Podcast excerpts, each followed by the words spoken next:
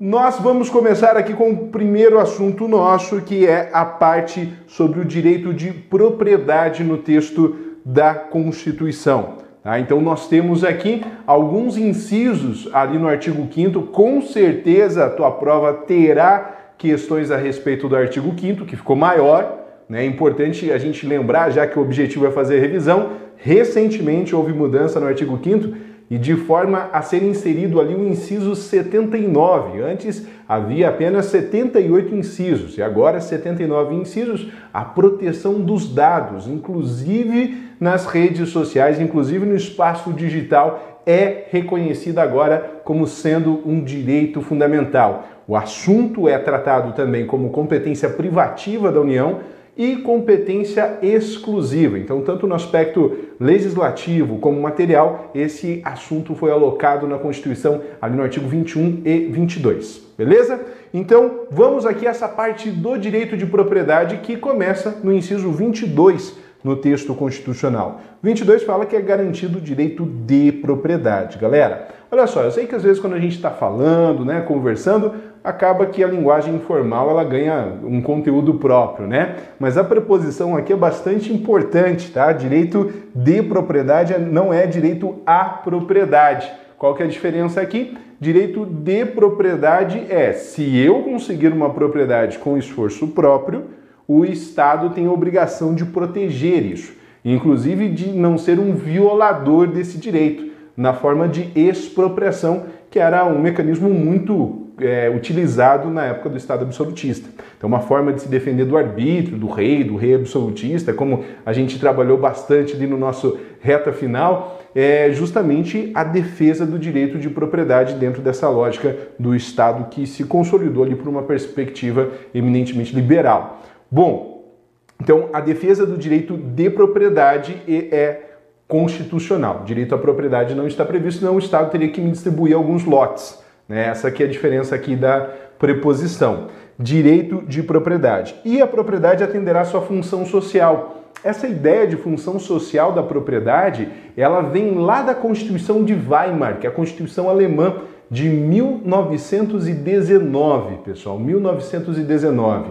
E aí, lá na Constituição de Weimar, em 1919, estava dizendo assim, que não cai no nosso edital, cai só a função social da propriedade, mas a ideia da função social é a seguinte: a propriedade obriga. A propriedade obriga. Então, se eu sou titular do direito de propriedade, eu tenho uma obrigação para com a sociedade que é exercer esse direito sem oferecer riscos às outras pessoas e de forma responsável. A propriedade obriga, ela é um direito e ao mesmo tempo ela é um dever. Se eu não atender à função social da propriedade, em outros dispositivos que não estão no nosso edital, ela pode sofrer aqui restrições. O meu direito de propriedade pode sofrer restrições até que eventualmente haja uma desapropriação. Tá? Então, se eu não cumprir com essa ideia de, da função social da propriedade, seja propriedade urbana, seja propriedade rural, pode ser que eu tenha ocorra aqui o fenômeno da desapropriação, dependendo das circunstâncias. Pois bem,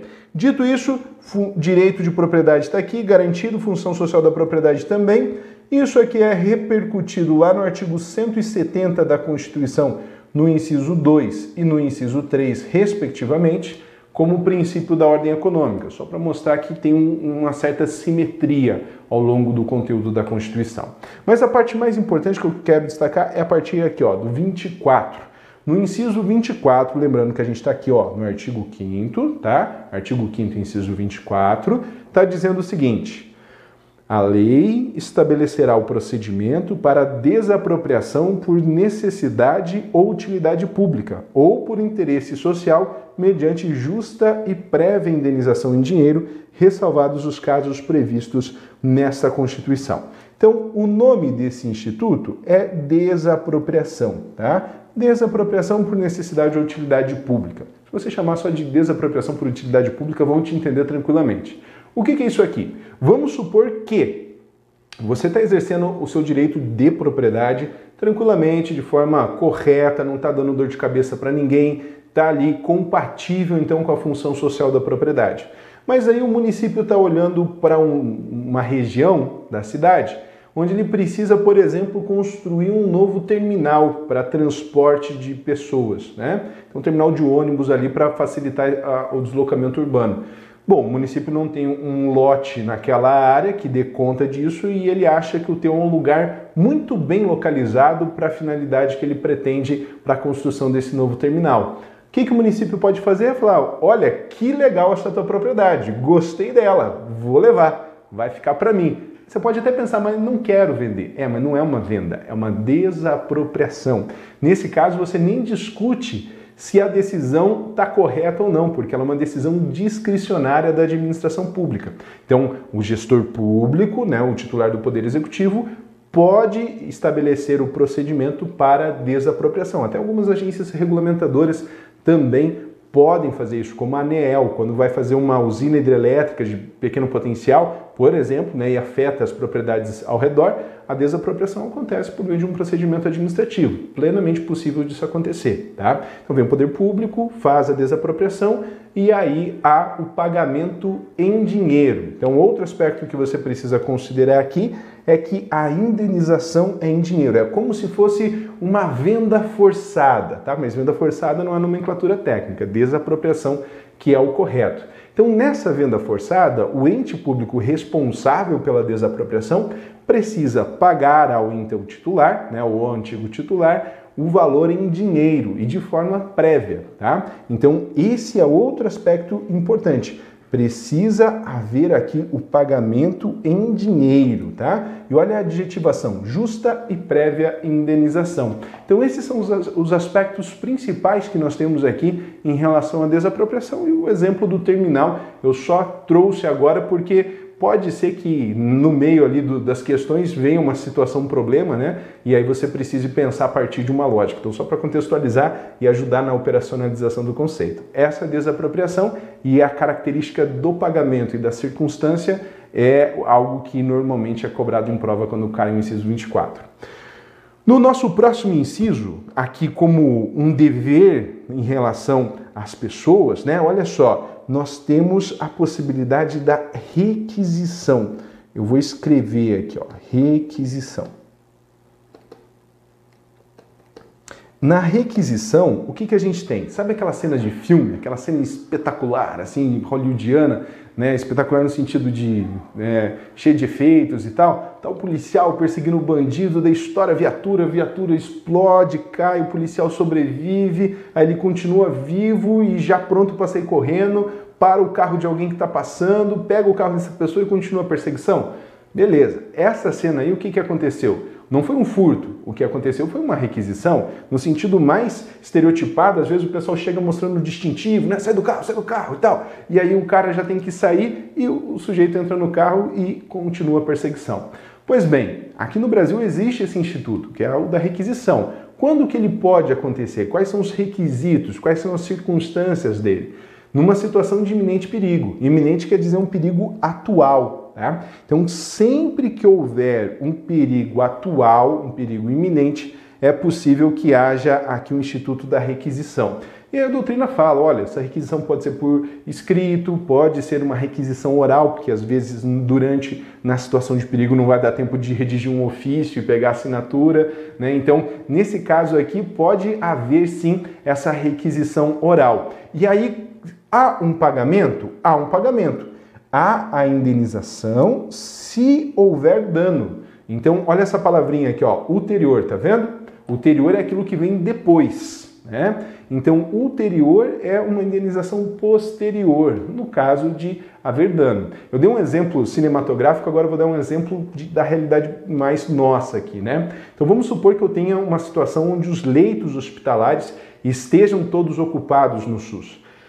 É possível que a autoridade pública requisite leitos da iniciativa privada, né? Às vezes tem lá uma clínica, um hospital que tem lá uns 10 leitos e eles não estão sendo utilizados porque só utiliza se pagar. E aí tem uma fila gigantesca de gente precisando de UTI aqui do outro lado, na parte do SUS. É possível que a autoridade pública fale, olha, vem cá, me empresta, estou requisitando, é o empréstimo compulsório. Se a desapropriação é uma venda compulsória, a requisição é um empréstimo compulsório. Me empresta aqui de forma obrigatória, que eu vou utilizar esses leitos para colocar as pessoas que eu preciso, e aí depois que eu terminar de utilizar tudo, eu vou te pagar pela utilização, pelo dano, pela indisponibilidade dele para a tua clínica particular durante esse período. E isso é uma possibilidade, a requisição aqui, tá? Ou, por exemplo, olha, aconteceu um acidente é, de uma queda de um avião, de algo do gênero, e aí a gente vai requisitar uma área de uma fazenda para servir de base de operação para o resgate do, dos destroços do avião e dos restos mortais das vítimas, então como base de operação e também para investigação, né, para fazer todo o inquérito que demanda quando cai uma aeronave. Então, esse trechinho que o proprietário da fazenda não vai poder utilizar, supondo que o acidente tenha ocorrido numa área campestre ali, ele vai ser indenizado posteriormente, uma vez que seja comprovado o dano. Então, diferença de desapropriação para requisição em relação ao pagamento. A desapropriação, o pagamento é sempre anterior e na requisição, o pagamento é sempre posterior, se houver dano. Beleza? Em seguida aqui eu fiz uma tabelinha só para ajudar. Eu coloquei, deixa eu me explicar aqui para vocês, coloquei artigos que não caem na nossa prova, que não estão no nosso é, itinerário aqui do edital. Mas eu só coloquei para você não ter surpresa na hora da prova. Eu não estou querendo te pilhar mostrando coisa que você tem que estudar para além do edital, não, tá? Eu só coloquei aqui para que você não ache uma palavra estranha no meio das alternativas e não ache que às vezes, ah, não, é, desapropriação e expropriação são sinônimos. É, é isso que eu quero evitar, tá bom? Então eu coloquei aqui quatro conceitos que eu achei importantes para a nossa revisão. Desapropriação por utilidade pública, está aqui no artigo 5 inciso 24, a indenização é sempre prévia em dinheiro. É o caso do terminal de transportes de passageiros. A requisição está no artigo 5 inciso 25, a indenização é sempre depois, ulterior quer dizer depois, e somente ocorre se houver dano. Aí, pessoal, tem essas duas, olha só. Desapropriação para fins de reforma agrária só atinge grandes propriedades improdutivas. Então, uma chácara, ela nunca será desapropriada para fins de reforma agrária, né, nesses termos. Uma média propriedade também não será desapropriada, somente grande propriedade se ela não cumprir a sua função social. Ou seja, se a obrigação, se a ideia da propriedade obriga, que existe na Alemanha desde 1919, não for devidamente observada pelo seu proprietário, aí pode ser que haja desapropriação para fins de reforma agrária. E quer dizer que o cara vai perder a terra dele, né, a fazenda dele? Não, ele vai receber o pagamento, só que ele vai receber o pagamento dele em papel, não em dinheiro, em títulos da dívida agrária. Ele vai poder sacar isso depois de alguns anos ou comercializar esses títulos no mercado de crédito, tá? Então, nesse caso, a diferença é que aqui existe uma certa punição. Então, você não paga em PIX, você não paga em dinheiro, você paga em títulos. E aí você pode resgatar eles depois de um tempo, né, ou comercializar no, no mercado de títulos. E por fim, há ainda o Instituto da Expropriação. Isso aqui você não pode confundir com desapropriação. A expropriação não tem indenização. Isso aqui é uma pena, uma punição, porque ou o cara estava desenvolvendo trabalho escravo na propriedade dele, ou eventualmente ele estava plantando umas ervinhas que não eram de tempero, né? Então tá ali com um cultivo de plantas psicotrópicas para a gente pegar a nomenclatura do artigo 243 da Constituição. Nesse caso, ele perderá a propriedade dele como punição pelo grau de ilicitude das condutas que ele perpetrou nesse espaço. E aí a Constituição ela equiparou né, duas condutas bem graves que ela considerou: trabalho escravo e cultivo de plantas psicotrópicas. Beleza? Então esse aqui é um recorte a respeito do direito de propriedade que eu achei legal a gente resgatar para esse momento de revisão nosso aqui, tá bom? Vamos ver aqui se chegou mais gente. Opa, tem uma listona já. O Lucas, o Alcino, o Ricardo, Battlefield Hardcore, tá aí. Não sei se Battlefield aí, hein? Não sei se é aluno, não. Se é um, um gamer. Vamos fazer uma revisão no, no Twitch, né? O pessoal da mais novo está se reunindo lá agora uh, Oliveira, Rafael, Ticiano, Amauri, o Francisco, o Elton já estava por ali, a Jusilene, a Beatriz, Jaqueline, o Paulo Brigo, Bri, vamos lá, Briboge, Briboge, Boa tarde, boa tarde, pessoal, para todo mundo, pessoal da Parnaíba, Salvador. Pô, adoro ver aqui as cidades diferentes de vocês. Muito bom, muito bom mesmo. A Sara Barreto, opa, boa tarde. Pessoal, vamos lá, tem mais um item. Aliás, tem vários itens que eu preciso desenvolver aqui com vocês, tá? Vamos aqui para o nosso próximo, que é a parte da política penal. Eu estou chamando de política penal porque eu queria destacar alguns incisos, tá? Isso aqui não é não é assim. Esse nome política penal não necessariamente vai cair na sua prova, mas dos incisos que eu recortei aqui, sim, esses valem a pena a gente direcionar os nossos esforços. Então chega um certo momento da Constituição que ela começa a estabelecer algumas garantias e orientar aqui a política penal, política criminal, tá? Então eu peguei um recorte até um pouquinho para cima para a gente poder dar uma revisada nessa parte penal, considerando a natureza do nosso concurso também. Então vamos lá que aqui daqui vai sair alguma questão no dia da prova, tá? Então vamos lá, não haverá juízo ou tribunal de exceção. Galera, o que, que é isso, juízo ou tribunal de exceção? é quando o crime já aconteceu, eu já identifiquei o potencial autor e eu só preciso de um juiz que vá pegar esse cara, que vá condenar essa pessoa. É um tribunal que é instituído depois que o fato acontece. Então, por exemplo, se eu cometer algum crime hoje, as regras que determinarão para quem será distribuído o processo, para qual juiz, onde que eu serei julgado, elas já estão estabelecidas antes do cometimento desse crime. E isso legitima, ou seja, já atribui a ideia do juiz natural da causa, que é aquele estabelecido antes do fato é, criminoso por critérios que não têm relação com a pessoa que cometeu. Então, o melhor exemplo histórico do juiz ao tribunal de exceção é do Eichmann. Né? O Eichmann ele era o responsável pela logística, pelo transporte das pessoas aos campos de extermínio e campos de concentração. Caio Reich ele foge é, para Argentina, para Córdoba, salvo o melhor juízo. Aí o pessoal cria Israel, né? Pega lá, faz as guerras com os palestinos e cria um estado, nomeia juízes, cria, escolhe um direito, leva, cria um serviço secreto, o serviço secreto sequestra o Eichmann lá da Argentina, nem pediu autorização para o governo argentino nem nada, leva para ser julgado em Jerusalém, que num estado que antes, a época dos fatos, nem existia, e é claro, né, se eu pedir para vocês o que, que, vocês acham que aconteceu com o Eichmann, ele foi condenado. Né? Não estou defendendo o Eichmann, eu estou evidenciando aqui que ele foi condenado por um tribunal de exceção, por um tribunal que foi criado para que ele fosse de fato condenado. Você já pensou o juiz chegando e falando, não, não vou, vou absolver o Eichmann, né? Não estou convencido da, da culpa dele nesse caso.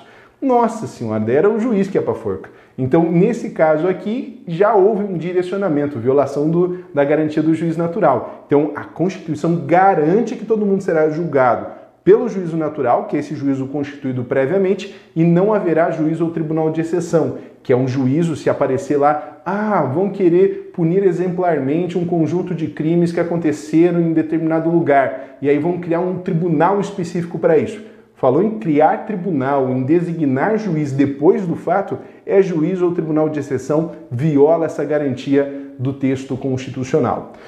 Em seguida aparece aqui o tribunal do júri, né? O tribunal do júri é assegurada aqui a plenitude de defesa. Atenção, plenitude de defesa é mais do que uma defesa ampla. Nós estamos acostumados a ouvir ampla defesa e, de fato, a Constituição também assegura ampla defesa lá no artigo 5 inciso 55.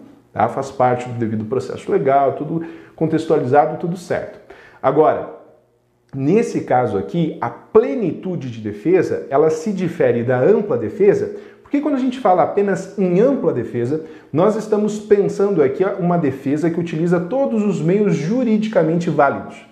Mas quando nós pensamos a plenitude de defesa, damos um passo além, ou vários passos além. É possível que eu utilize, por exemplo, argumentos psicológicos, sociológicos, econômicos que não seriam aceitos por um juiz limitado aos fundamentos da ampla defesa. Ou seja, eu posso chegar para o conselho de sentença e falar: senhores, se coloquem no lugar do meu cliente. Esse exercício eu não posso fazer numa audiência com o juiz.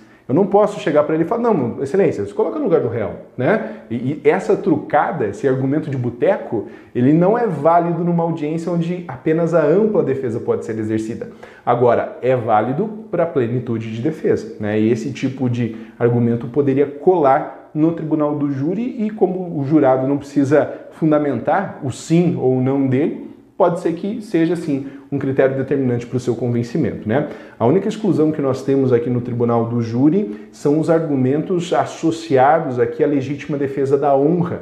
Né? O, o, direito não socorre aos cornos, então não dá para dizer, olha, matei por amor, matei porque senti traído e tal, é exatamente para não alimentar essa cultura misógina, né, de legitimar uma conduta de feminicídio como proteção do ego ali normalmente do agressor que é do sexo masculino. Então a única exclusão que se tem pela jurisprudência do STF é essa, é essa relativização da plenitude de defesa. No mais, eu posso utilizar argumentos de outras matrizes que não necessariamente as jurídicas. Essa é a diferença entre ampla e plena defesa.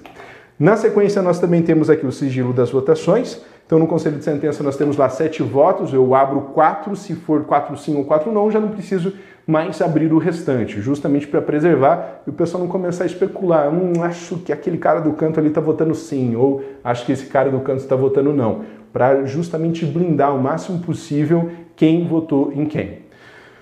Depois, soberania dos vereditos, é possível que haja a designação de um novo julgamento pelo tribunal do júri, mas não a substituição da sentença proferida pelo tribunal, né, ali é, determinada pelo conselho de sentença, é, por um membro do Poder Judiciário. Se é o júri que julga, eu posso, no máximo, é, determinar a instauração de um novo tribunal do júri. E ainda a competência crimes dolosos contra a vida. Você vai destacar, pega uma caneta diferente aí, marca dolosos, tá? Banca gosta de trocar dolosos por culposos. Culposo é quando não tem intenção específica, né? De forma genérica, tem só a, a culpa ali. Mas o doloso tem a intenção de atentar contra a vida de uma pessoa. Então, se tiver lá uma tentativa de homicídio, é tribunal do júri nesse caso, tá?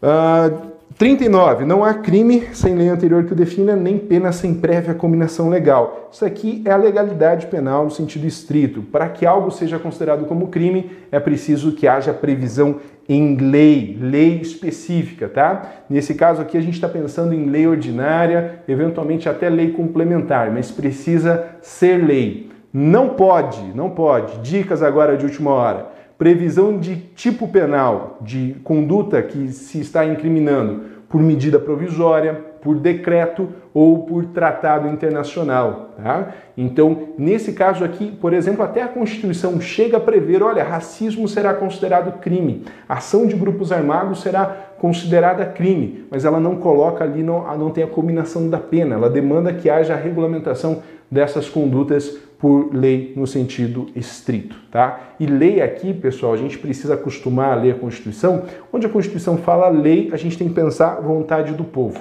tá? Então não há crime sem vontade do povo anterior que o defina. Tá? Dá para a gente pensar nessa lógica. Lei não é no sentido de burocracia, de confusão, de, né? Às vezes a gente tem uma certa, uma certa repulsa lá por questões de política e tal, a gente não é muito chegado mas onde aparece lei aqui quer dizer vontade do povo. Esse é o viés constitucional de se entender lei aqui. E nem pena sem prévia combinação legal. Então não dá para chegar no cara e falar, pô, você está com excesso de velocidade aí, né? Bateu aqui, ah, então vamos fazer uma, uma punição diferente, dá duas voltas na quadra correndo aí. Não, não dá para criar, não dá para fazer um, uma punição maior ou menor pelo agente no cumprimento do seu dever, só se mudar a lei, beleza? Tem que ter o consentimento do povo para a mudança da pena também. Lei penal não retroagirá, salvo para beneficiar o réu. Então vamos pensar aqui de forma bem breve e objetiva, tá? Eu tenho aqui uma lei que trata uma conduta de forma é, que criminaliza uma conduta, mas essa criminalização prevê pena mínima base aqui de dois anos. Aí houve uma mudança na lei. Mudança na lei que agora coloca a pena mínima de 10 anos. Então ficou bem mais gravosa. Né? Quem cometer crime daqui para frente vai pegar uma pena muito mais severa do que quem era pego até aqui. Pois bem, esse inciso que nós acabamos de ler, né, o inciso 5 inciso o artigo 5 inciso 40, diz que essa mudança que aconteceu aqui, ó, não pode retroagir. Retroagir é, ela não pode ser aplicada para os atos que foram perpetrados, que foram cometidos nesse período anterior à vigência da lei penal. Daqui para frente, sim, daqui para trás, não. Isso seria retroatividade da lei. Porém, vamos supor que seja o contrário, que daí tem o inverso que a gente precisa está devidamente esclarecido. Vamos supor que o tratamento mais gravoso fosse aqui, ó, 10 anos. Depois há uma mudança na lei para o abrandamento dessa conduta. E aí a pessoa, em tese, cometeu o crime aqui, ó, enquanto estava sob vigência da lei mais severa. No direito a gente fala lei draconiana. Tinha o Drácon lá, que era um, um governante da Grécia, de Atenas, mas especificamente que fez leis muito severas. Outro dia eu conto para vocês a história, tá? E aí, essa lei mais benigna, né, que beneficia o réu, ela pode ter atividade retroativa para incidir aqui. Então, em tese, se não houvesse essa mudança legislativa, ele responderia com pena mínima de 10 anos aqui. Mas como foi reduzida para dois anos após mudança legislativa, essa lei mais benéfica pode retroagir nos termos do artigo 5 inciso 40. Inciso 41, a lei punirá qualquer discriminação atentatória dos direitos e liberdades fundamentais. Esse inciso 41, junto com o 42, eles foram utilizados para a equiparação do racismo. Equiparação não, tá? Racismo foi considerado aqui como um gênero e a homotransfobia foi considerada uma espécie de racismo no direito brasileiro no âmbito da ADO 26, tá? ADO é o nome da ação de controle concentrado de constitucionalidade, e aí o STF reconheceu, olha só, o STF pensando aqui, né? Resumindo, na DO 26. A Constituição fala, ela determina, ela estabelece como política é, criminal que as discriminações atentatórias dos direitos e liberdades fundamentais serão punidas. Beleza. E aí, em seguida, fala sobre o racismo, né? No 42 lá dizendo que o racismo constitui crime inafiançável e imprescritível, sujeito à pena de reclusão nos termos da lei. Então, a homotransfobia é uma espécie de racismo, porque nem todo racismo é em virtude de fator externo, mas pode ser por fatores culturais, por exemplo. Esse debate já, já aconteceu, inclusive, quando se pensou ah, discriminações contra os judeus, né? E aí foi reconhecida que a homotransfobia é uma espécie de racismo e a legislação sobre racismo se aplicava às condutas homotransfóbicas. Então, com base nesses dois incisos aqui, foi o que eles ganharam de mais relevância na história recente aqui do direito brasileiro. Agora, sobre o texto, né, é sempre bom a gente lembrar R de racismo, R de reclusão. Não caia na tentação da banca, eventualmente se ela colocar aqui detenção, tá? Daí vai ser uma alternativa errada, errada. R de racismo, R de reclusão. Sobre essas outras adjetivações, eu já vou mostrar a tabelinha ali que vai facilitar a nossa vida. Inciso 43, a lei considerará crimes inafiançáveis e insuscetíveis de graça ou anistia a prática da tortura, um T, do tráfico, dois T's, e do terrorismo, três T's, e os definidos como crimes hediondos. Por eles respondendo os mandantes, os executores e os que, podendo evitá-los, se omitirem. Então aqui, pessoal, graça é aquele perdão é, do Daniel Silveira, né, que o Bolsonaro expediu um decreto, um decreto, um decreto é, atribuindo a graça ao deputado federal Daniel Silveira. Não estou falando sobre política, estou só dando um exemplo para você lembrar mais fácil. Eu tenho certeza que você ouviu falar sobre esse caso, tá? Então, aquele ali é um perdão que parte do presidente da República, é o requisito aqui para ser configurada a graça, e é destinado a uma pessoa, tem essa natureza individual, não precisa de lei, é um ato, um decreto do presidente da República. Já a anistia, que é a palavra que aparece aqui do lado, essa sim, nós tivemos um episódio na nossa história institucional que durante o período de transição da ditadura para a democracia houve a lei da anistia, que perdoou os crimes políticos cometidos tanto por integrantes da sociedade civil como pelos agentes de Estado no período da ditadura militar. Pois bem, então ali houve uma iniciativa do parlamento, uma lei, e essa anistia então abrange uma coletividade bem maior de pessoas. A graça é do presidente da República, a anistia é do parlamento. E aí, nesses casos, os três T's, tortura, tráfico e terrorismo, e os crimes hediondos, esses três T's são equiparados aos hediondos, não são suscetíveis de graça ou anistia, além da inafiançabilidade também que aparece aqui. E aí o, 44 constitui crime inafiançável imprescritível a ação de grupos armados civis ou militares contra a ordem constitucional e o Estado democrático. Essa ideia aqui dos grupos armados, ou se é paralelo, né, força paramilitar, para de paralelo, é, ou é milícia ou é guerrilha, nenhuma das duas manifestações, ou crime organizado, facção, enfim, mas nunca é algo tolerado, nunca é coisa que não esteja à margem da legalidade constitucional. Coloquei a tabelinha aqui, ó, só para vocês verem. Todo mundo é inafiançável, imprescritibilidade recai em relação ao racismo e à ação de grupos armados. Então, imprescritibilidade fica aqui, ó, ração, tá? R de racismo e o resto de ação de grupos armados, além da insuscetibilidade de graça e anistia para os crimes hediondos e para os três T's, que são os crimes equiparados. Nenhuma pena passará da pessoa do condenado. Isso aqui é interessante a gente pensar da seguinte forma.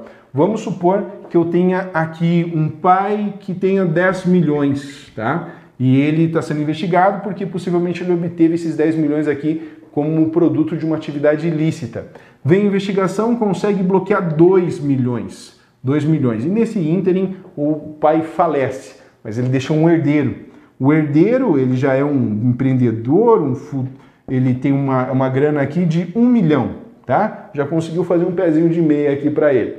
Então esses 2 milhões, eles em tese serão da herança desse, desse filho aqui, né? Só que o pai ficou devendo 8 nessa brincadeira, porque foi comprovado 10 de atividade ilícita, achado só 2, ainda tem 8 para pegar de volta.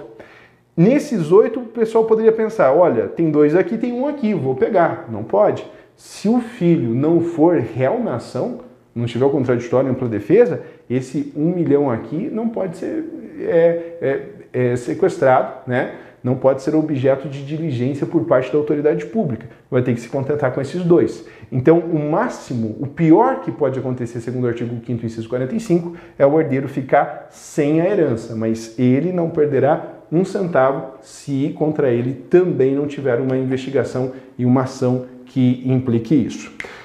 O inciso 46, a lei regulará a individualização da pena e adotará, entre outras, as seguintes. Marca isso aqui, ó, entre outras. Entre outras, para você lembrar que a Constituição apresenta para o legislador um rol exemplificativo de penas possíveis.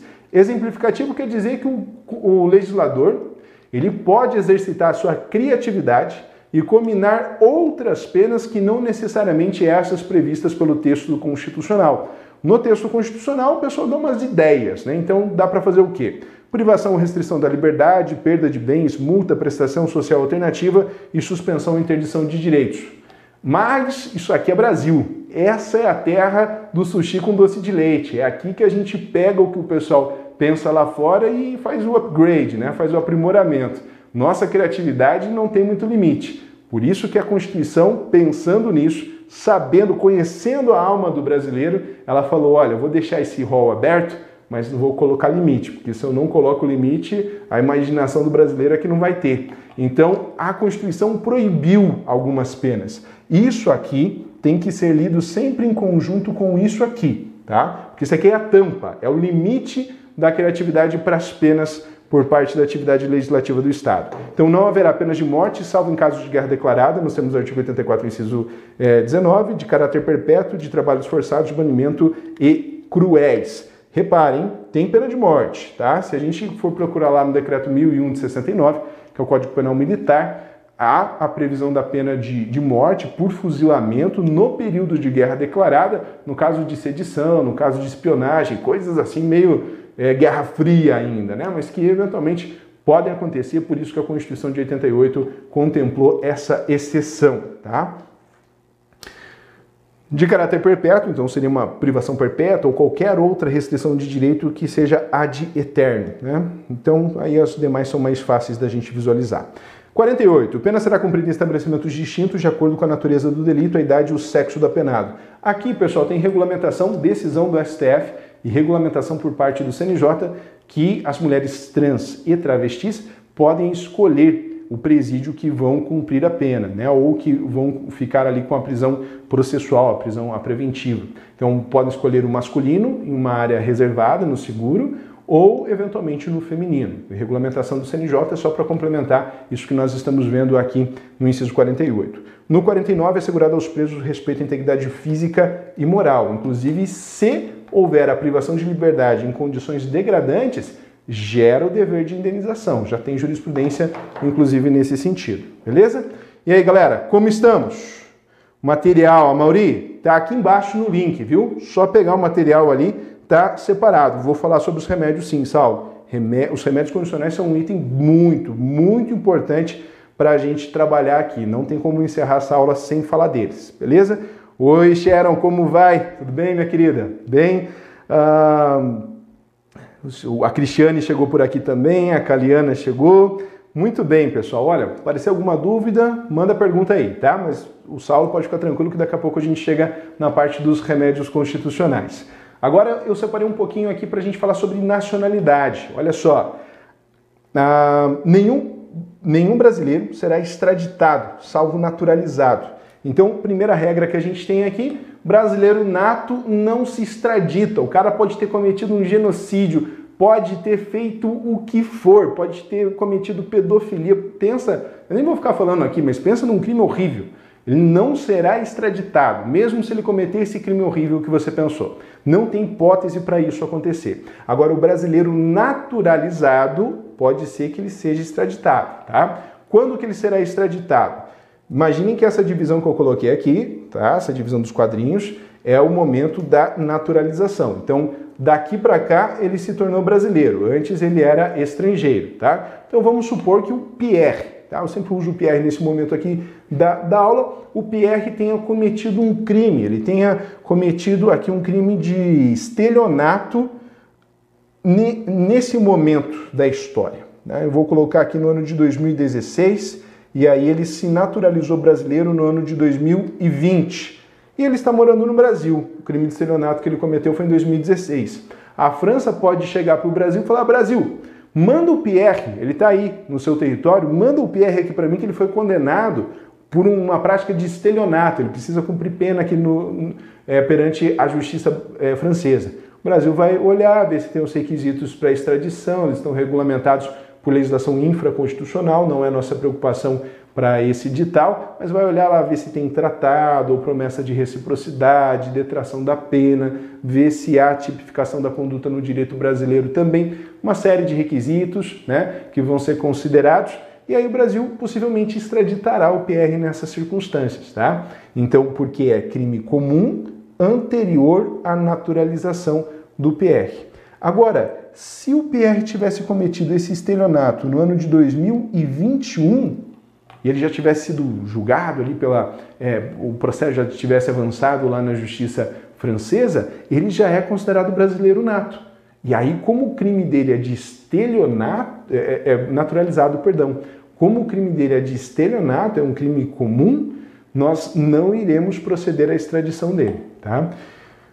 A exceção é a seguinte: se o Pierre tivesse envolvido com tráfico de drogas a qualquer tempo, mesmo depois da sua naturalização, aí a gente extradita. Constituição fez ProERD. Constituição não gosta de tráfico de drogas, ela tem uma política bem severa em relação a isso. Quando ela pode colocar alguma coisa ruim, ela coloca, assim, no sentido de restrição de direitos, flexibilização de garantias, ela coloca para quem está envolvido com tráfico de drogas, tá? Então nós temos aqui, de 2000, se houver aqui o, a prática criminosa de forma superveniente, via de regra não há extradição, a menos que se trate de tráfico de drogas, beleza? Nós temos essa exceção aqui então. Agora, eu coloquei esse artigo 12, parágrafo 4 para te lembrar o seguinte: se o PR se naturalizar, ele pode deixar de ser brasileiro também, ele tem como perder a sua nacionalidade brasileira. E reparem que eu estou falando nacionalidade aqui, né? que é a nomenclatura que a Constituição utiliza para esse vínculo da pessoa para com o país. Agora, pode ser que você e eu, que somos brasileiros natos, também percamos a nossa nacionalidade. Isso é uma hipótese, tá? A nossa pátria, ela é gentil, mas ela é ciumenta, ela é possessiva. Se a gente começar a se fresquear com outra pátria por aí, ela fala, olha, vai lá com a fulaninha, né? Então, por exemplo, se eu for casar com alguém, com, uma, com alguém lá dos Estados Unidos, e no momento do casamento eu puder optar por ter a nacionalidade estadunidense e ninguém me forçar a isso, eu quiser, assim, por livre e espontânea vontade, obter essa nacionalidade, eu estou com sérios riscos de perder a minha nacionalidade brasileira. Posso deixar de ser brasileiro, mesmo tendo nascido aqui, filho de pais brasileiros e tudo mais. Né?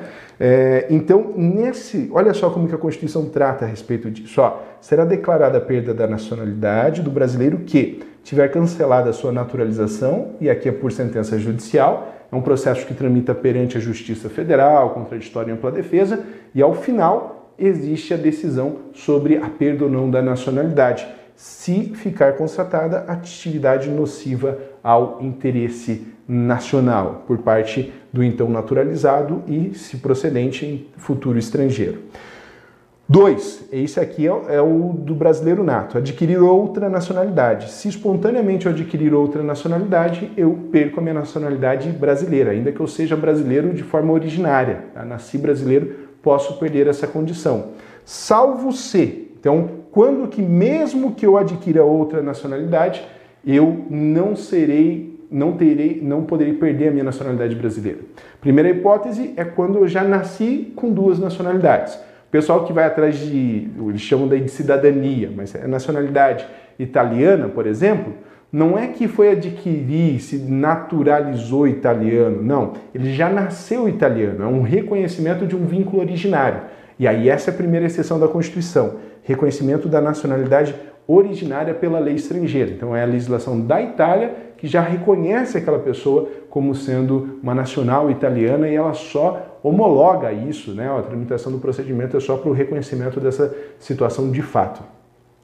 E a B é o exemplo que eu dei sobre o casamento, da, é, salvo se para que eu possa ficar no território estrangeiro ou exercer direitos civis naquele mesmo território. Então, um exemplo que pode aparecer, que eu já vi que em exercícios assim, ó, fulano foi para a Alemanha, e aí lá na Alemanha ele foi fazer o doutorado. Ele recebe uma comunicação do governo alemão dizendo: olha, para você permanecer com acesso à universidade, você precisará dar início ao seu procedimento de naturalização. E aí, nesse caso, para obter essa nacionalidade, não tem problema, ele não vai perder a nacionalidade brasileira. Agora, se por espontânea vontade ele fica lá um tempo necessário, cumpre os requisitos da lei alemã, ele se naturaliza alemão sem ninguém exigir isso dele, então ele pode perder a nacionalidade brasileira. Como que essa perda acontece? Procedimento administrativo perante o Ministério da Justiça, tá? Então, para a perda da nacionalidade brasileira primária, que é o brasileiro nato, o procedimento é administrativo perante o Ministério da Justiça.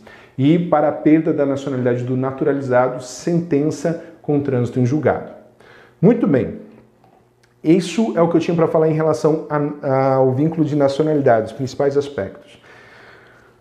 Sobre os direitos políticos, soberania popular será exercida pelo sufrágio universal. Pessoal, sufrágio, ó, para você não confundir com voto. Sufrágio é o direito de ter a opinião considerada, tá? O direito de ter a opinião considerada. Esse é universal. Todo mundo que cumpre aqueles requisitos tem devidamente a sua opinião considerada aqui no direito brasileiro. O voto não se confunde com o sufrágio nesses termos da Constituição.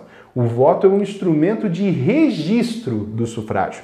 É como eu consigo registrar a opinião.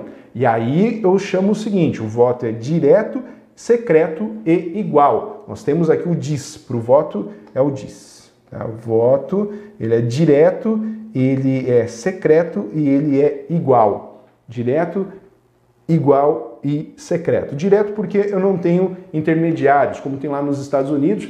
Eu voto no presidente, mas na verdade estou votando num delegado do partido que irá confirmar o seu voto no presidente posteriormente.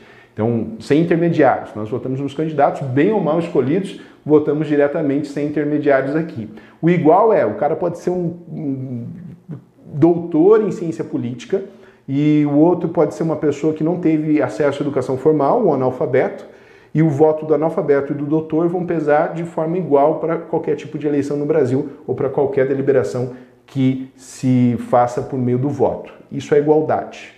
E aí também o voto secreto é justamente porque não, não dá para filmar, não tem um comprovante lá que você vai levar para casa, né, mostrando em quem você votou, justamente para deixar que naquele momento o eleitor da urna, seja eletrônica, de papel ou qualquer outra, outro meio possível de se pensar, é só a pessoa saiba em quem ela votou. Nossa democracia é semidireta ou participativa. As duas nomenclaturas estão corretas, porque nós temos mecanismos de participação aqui de deliberação sem os representantes. E boa parte do tempo nós é, nos submetemos também aos representantes. Então o que, que acontece aqui? Quando eu elejo um vereador, um deputado, eu estou elegendo representantes. Isso é democracia indireta.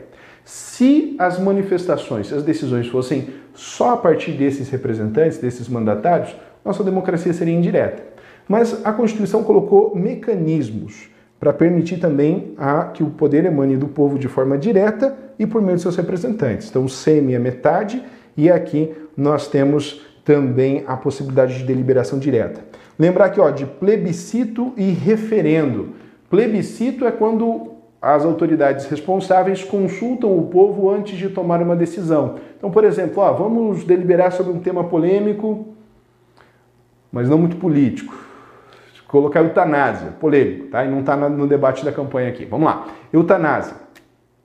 Ah, é, é um tema controverso, moral, bioeticamente pensando, filosoficamente pensando, tem várias implicações, pode também ter implicações na seara econômica, então vamos debater isso. Vamos debater isso e vamos colocar para a população votar o que, que ela prefere. Prefere que haja regulamentação da eutanásia no Brasil ou não?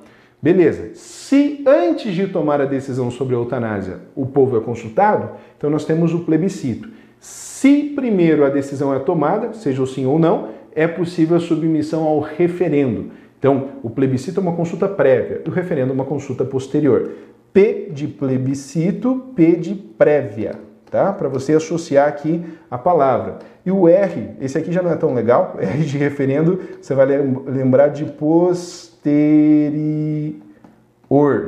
tá? Puxa bem o R, aproveita o sotaque do oeste do Paraná aqui do prof, puxa o posterior aí, que aí você separa bem plebiscito, P de prévia e o referendo ali para reforçar o posterior no final da palavra, o P no início da palavra, para você lembrar. Primeiro a consulta e a consulta depois.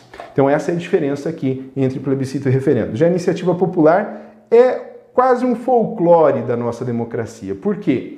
Lá no artigo 61, parágrafo 2 da nossa Constituição Federal diz o seguinte: que se houver a subscrição de 1% do eleitorado nacional, hoje, um pouquinho mais, segundo os dados do TSE divulgados nessa semana, um pouquinho mais de 1,5 milhão de eleitores, distribuídos em pelo menos cinco estados da federação, com não menos de 0,3% dos eleitores de cada unidade dessa federação, é possível que, somados todos esses esforços, nós consigamos apresentar um projeto de lei. Projeto de lei ordinário, projeto de lei complementar, nunca uma proposta de emenda à Constituição.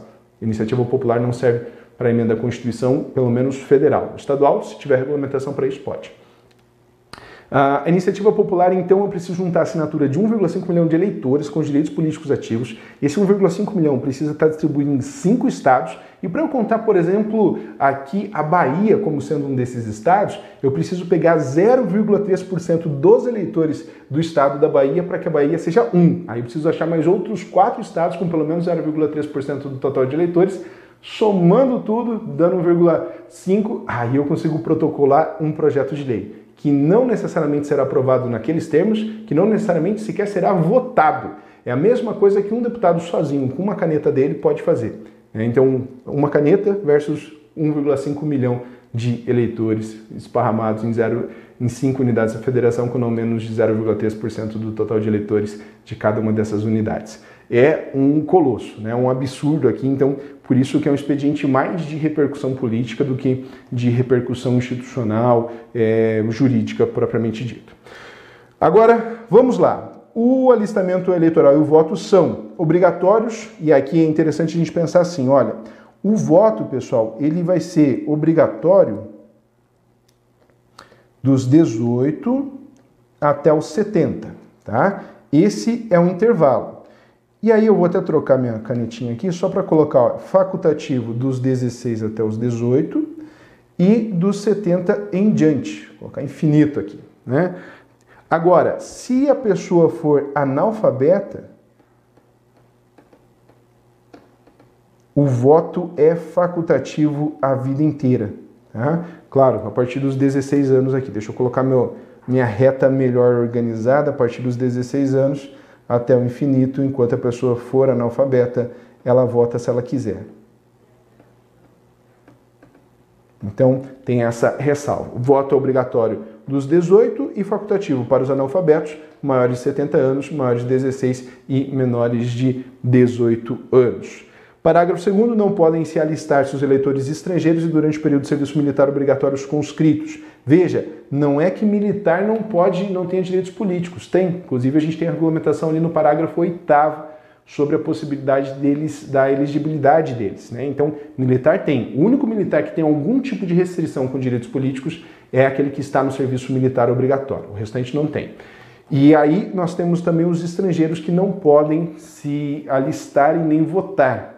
Essa é a regra, pessoal. A nacionalidade, inclusive dá para anotar isso num post-it, em algum lugar aí, a nacionalidade é requisito para o exercício dos direitos políticos. Tem uma única exceção para essa afirmação, que é o termo de cooperação entre Brasil e Portugal, que permite que portugueses exerçam é, direitos políticos no Brasil e brasileiros exerçam direitos políticos em Portugal se residirem nos respectivos estados em pelo menos três anos. Tá? É a atual regulamentação. Já vi cair isso? Eu vi uma vez, para dizer que eu nunca vi cair. Uma vezinha eu vi cair isso em um concurso público, tá? Mas via de regra, se cair não tiver essa exceção de brasileiro e português aqui, você pode ficar tranquilo e afirmar que estrangeiro não tem direitos políticos no Brasil. Parágrafo 4 são inelegíveis os inalistáveis e os analfabetos. Inelegibilidade é quando você não pode concorrer. E essa ideia de inelegibilidade, ela vem muito associada aqui à ideia de direitos políticos passivos.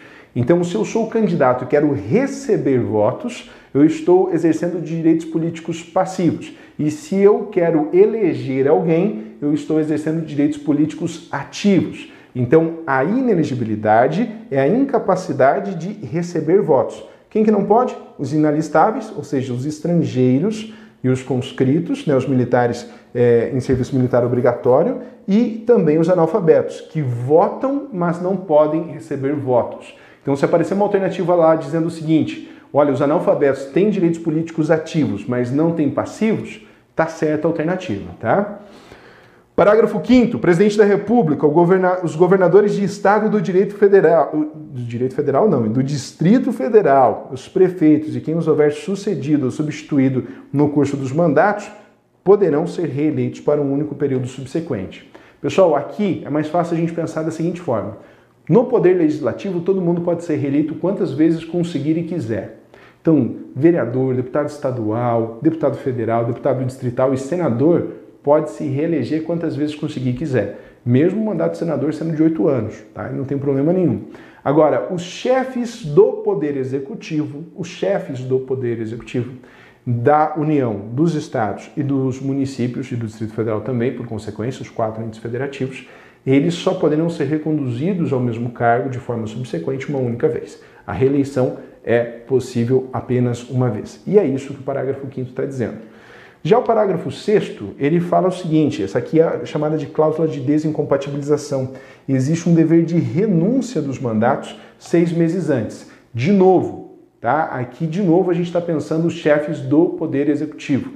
Os chefes do Poder Executivo, se eles quiserem concorrer a outro cargo que não aqueles que eles já estão, ou seja, não disputar a reeleição, mas disputar para outro cargo, nesse caso eles precisam se desincompatibilizar renunciando, renunciando, não se afastando, renunciando ao mandato seis meses antes da eleição. E aí, de novo, não por falar de política, mas para a gente poder pegar exemplos de notícias relativamente recentes, vocês devem ter acompanhado o noticiário. João Dória renunciou ali, acho que no início de abril, finalzinho de março, início de abril. E por quê? Porque exatamente naquele período tinha seis meses para acontecer as eleições no início de outubro. Tá certo que desandou a pré-candidatura dele e tal, enfim, mas ele teve que fazer isso porque ele era governador, ele poderia disputar a reeleição. Não quis, quis se preparar para disputar a presidência da República. É outro cargo, ele teve que renunciar ao seu mandato, porque era chefe de poder executivo estadual, para poder disputar as eleições ali à, à presidência. Se ele fosse disputar a reeleição, não precisaria ter renunciado. Tá? Então, isso é desincompatibilização. O parágrafo 7 ele fala o seguinte, tá? São inelegíveis no território de jurisdição do titular. Vamos lá, território de jurisdição. Se o titular for prefeito, território de jurisdição é o município. Se for governador, é o estado. Se for presidente da república, é o Brasil todo. Isso é território de jurisdição, tá? Então, e de novo, essa cláusula vai se aplicar aqui aos chefes dos poderes executivos. o cônjuge e os parentes consanguíneos ou afins, até o segundo grau ou por adoção, e aí vem a descrição de todos os titulares dos poderes executivos, salvo se já titular de mandato eletivo e candidato à reeleição. Então, se você for parente de alguém que seja chefe do poder executivo, até segundo grau, você não pode disputar cargos naquele âmbito. Então, por exemplo, se o meu pai for prefeito, eu não posso disputar o cargo de vereador como regra no mesmo município. Se minha mãe for governadora, eu não posso disputar o cargo de deputado estadual naquele mesmo estado como regra. Se, meu pai for, meu pai for presidente, eu não posso disputar o cargo é, de prefeito de, de nenhum lugar, na verdade, né? mas não posso disputar o cargo de deputado federal. Tá? Essa é a regra. Aí você deve estar pensando, mas espera aí, o presidente da República tem filhos que são, um é senador, outro é deputado, outro lá é vereador. O que, que aconteceu nisso aí? O que aconteceu foi que se aplicou a exceção, tá? Então, antes do, do Bolsonaro se tornar presidente da República, o Eduardo se candidatou ao cargo de deputado. O Flávio se candidatou ao cargo de senador. Então, eles não tinham um pai presidente quando eles foram candidatos e foram eleitos para esses cargos. Né? Agora que o pai já é presidente, por exemplo, o 04, que eu esqueci o nome dele, né, mas o outro filho ali do, do, do Jair, o, o Renan, o Renan não poderá se candidatar, ele vai ter que ficar fora dos mandatos eletivos, ele está inelegível na, na prática. Tá? Agora, o Eduardo e o Flávio poderão disputar a reeleição. Por quê? Por causa desse trechinho final, ó, salvo se já titular de mandato eletivo e candidato à reeleição. Nas eleições de 2018, o pai deles não era presidente, agora ele o pai é. Eles vão poder disputar a reeleição? Sim, por causa dessa exceção final do parágrafo 7 Tá? Então, se não fosse isso, se eles, por exemplo, se o Flávio não fosse senador, o Eduardo fosse deputado, aí o Flávio olha para aquilo e fala: pô, tá, tá legal, a família está conseguindo ter representatividade e tal, na política, né? Vou contribuir aqui, vou disputar o Senado. Aí, nesse movimento, se ele não tem cargo, o pai já é presidente, ele não pode disputar mais esse cargo, beleza? Então, daí o Eduardo poderia, porque ele já teria cargo e seria candidato à reeleição nesse caso. Essa é uma inelegibilidade reflexa, tá? E ela atinge apenas alguns cargos como regra também, desde que haja essa limitação no território de jurisdição do titular. Pois bem, pessoal, vamos lá. Como estamos até aqui? Tudo bem? Ok. O Alberto, o Alberto acho que eu já cumprimentei, o Edjan também. Muito bem, galera, vamos lá. É, Edjan, eu, eu não peguei aqui a referência da, da pergunta. Se puder me, me auxiliar ali e repetir ela um pouquinho maior, aí eu volto aqui e vejo se eu consigo é, auxiliar, beleza?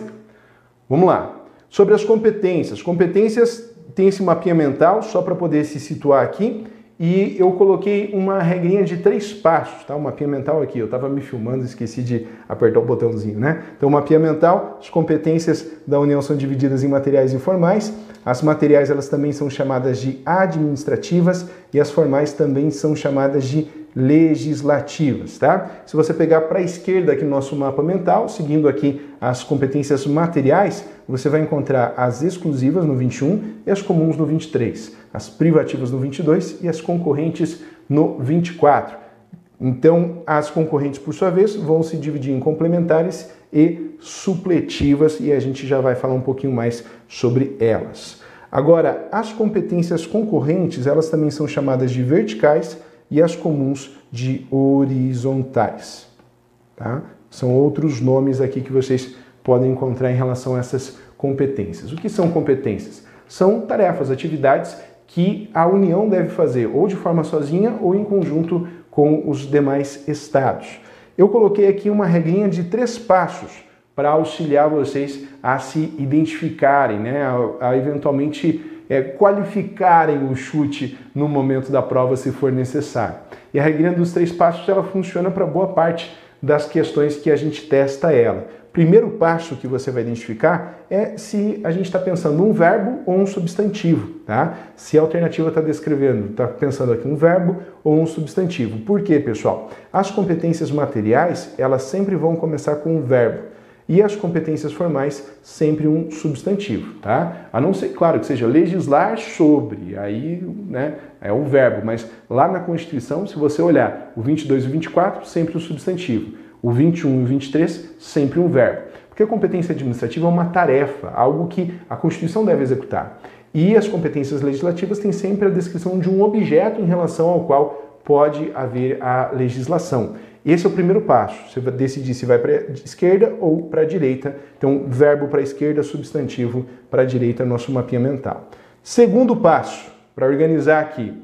Se aparecer palavrinhas-chave como nacional, federal, interestadual, estrangeiro, internacional ou diplomacia, coisas que remetam a relações internacionais ou aspectos mais abrangentes das tarefas, isso aqui é a competência da União. Tá? Apareceu uma palavrinha importante dessa, uma palavrinha-chave, competência da União. O Estado, o município nunca vai poder definir uma questão que seja nacional. O Estado nunca vai conseguir definir algo que seja de relação internacional. Né? Você já pensou?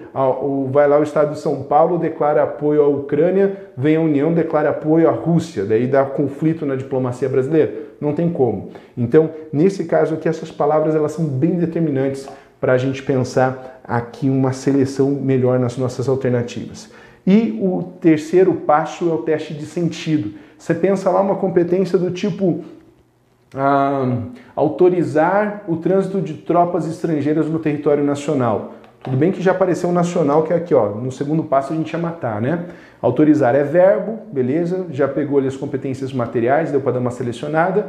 A dúvida é se é só da União ou envolve também ah, os outros entes federativos. Então vamos pensar, será que o município pode autorizar o ingresso de tropas estrangeiras no território nacional? Claro que não, né? Cascavel vai deixar tropa estrangeira passar aqui no território nacional? Não tem competência para isso, tem que ser da União. Então você coloca, faz um teste de sentido, declarar guerra. Você acha que se o município declarar guerra, né, na conversa com o prof. Júlio ali, a gente falou isso, se o município declarar guerra, vai colocar quem na linha de frente? A terceira série C? Não vai conseguir fazer isso, né? Não tem recurso para isso, não tem condição mínima de declarar guerra ao município. Então, esse teste de sentido, você vai colocar o município exercendo aquela ação ou legislando sobre aquele assunto, você vai ver que não vai fazer nenhum sentido e aí então não pode ser uma competência comum ou não pode ser uma competência concorrente nesse caso. Três passos para você não precisar decorar todos os muitos incisos dessa parte que vai do artigo 21 ao 24 da Constituição Federal.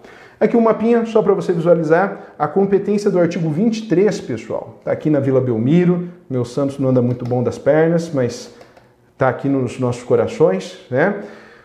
A competência, as matérias previstas no artigo 23, elas são escaladas para cada ente federativo. É como se eu tivesse um técnico aqui na beira do campo falando: olha, União, você vai jogar, vai jogar mais atrás. Estado, você vai jogar aqui na meiuca.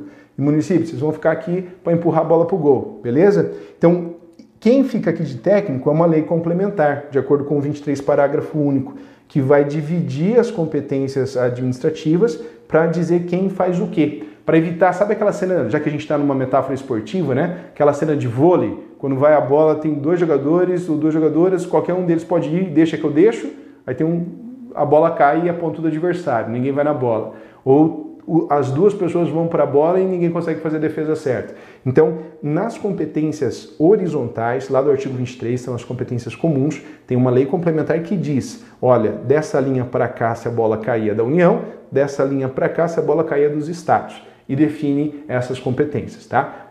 Todas as competências do 23, que envolvem lá questões ambientais, por exemplo, né, para a gente pegar algo bastante característico do 23, são regulamentadas a partir dessa lógica. E aí no 24 eu tenho as competências verticais, só pegar aqui, ó, pirâmidezinha é um V invertido, você lembrar, vertical, né?